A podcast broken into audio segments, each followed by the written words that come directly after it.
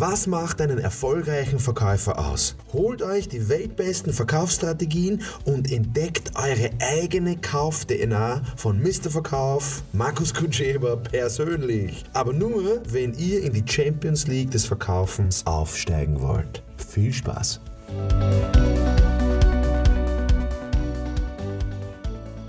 So, das Thema heute ist, die jungen Mitarbeiter verstehen nichts vom Vertrieb. Ja, also wenn wer irgendwer sowas sagt, also da, also, da können Sie wirklich umdenken. Gell? Äh, die jungen Leute, verstehen Gott sei Dank nichts vom Vertrieb, weil der Vertrieb vertreibt ja die Kunden. Der Vertrieb vertreibt die Kunden. Also wenn ich rausgehe und sage, ich möchte was vertreiben, ich möchte was verkaufen, ja vergiss es, vergiss es. Das funktioniert heute Gott sei Dank nicht mehr so, wie es früher funktioniert hat. Ähm, das Keilertum, das ist, das ist nicht nur oldschool, das ist out. Es gibt, wird es nicht mehr geben. Und deswegen sollten die älteren Mitarbeiter, die älteren Führungskräfte dramatisch umdenken. Weil gerade die jungen Leute verstehen eines, wie junge Leute ticken, wie, was junge Leute wollen. Und da sollten wir denen zuhören. Äh, den jungen, den jungen Leuten gehört die Welt. Also meiner Tochter gehört die Zukunft, meiner Tochter gehört die Welt.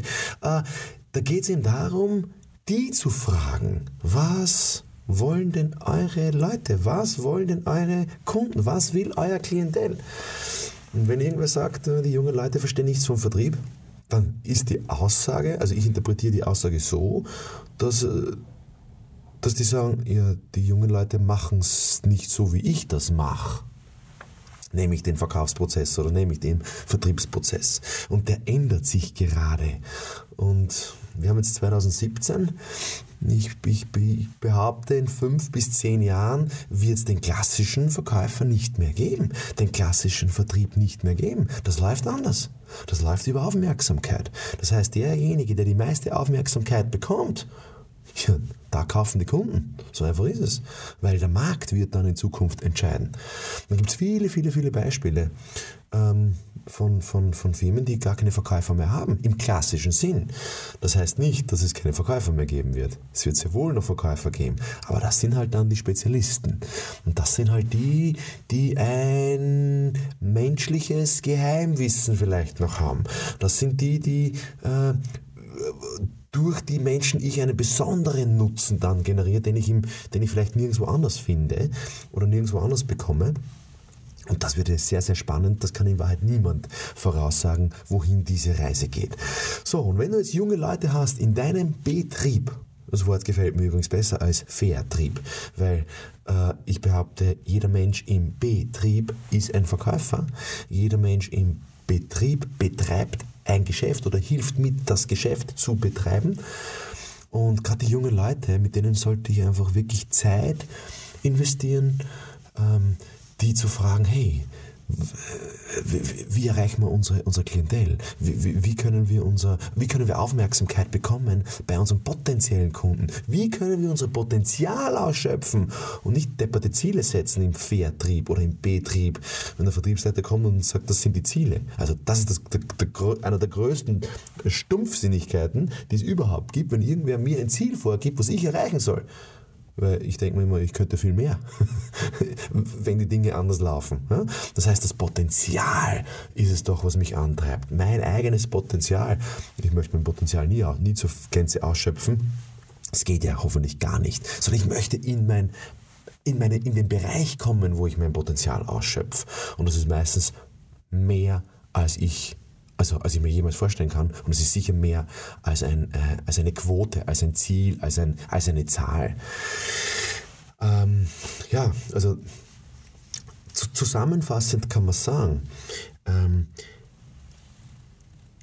die jungen Mitarbeiter, die verstehen den Betrieb anders als irgendein Oldschool-Verkäufer. Und da muss ich mich wirklich beschäftigen mit den jungen Menschen und da muss ich schauen, welche Methoden sind denn für euch hilfreich.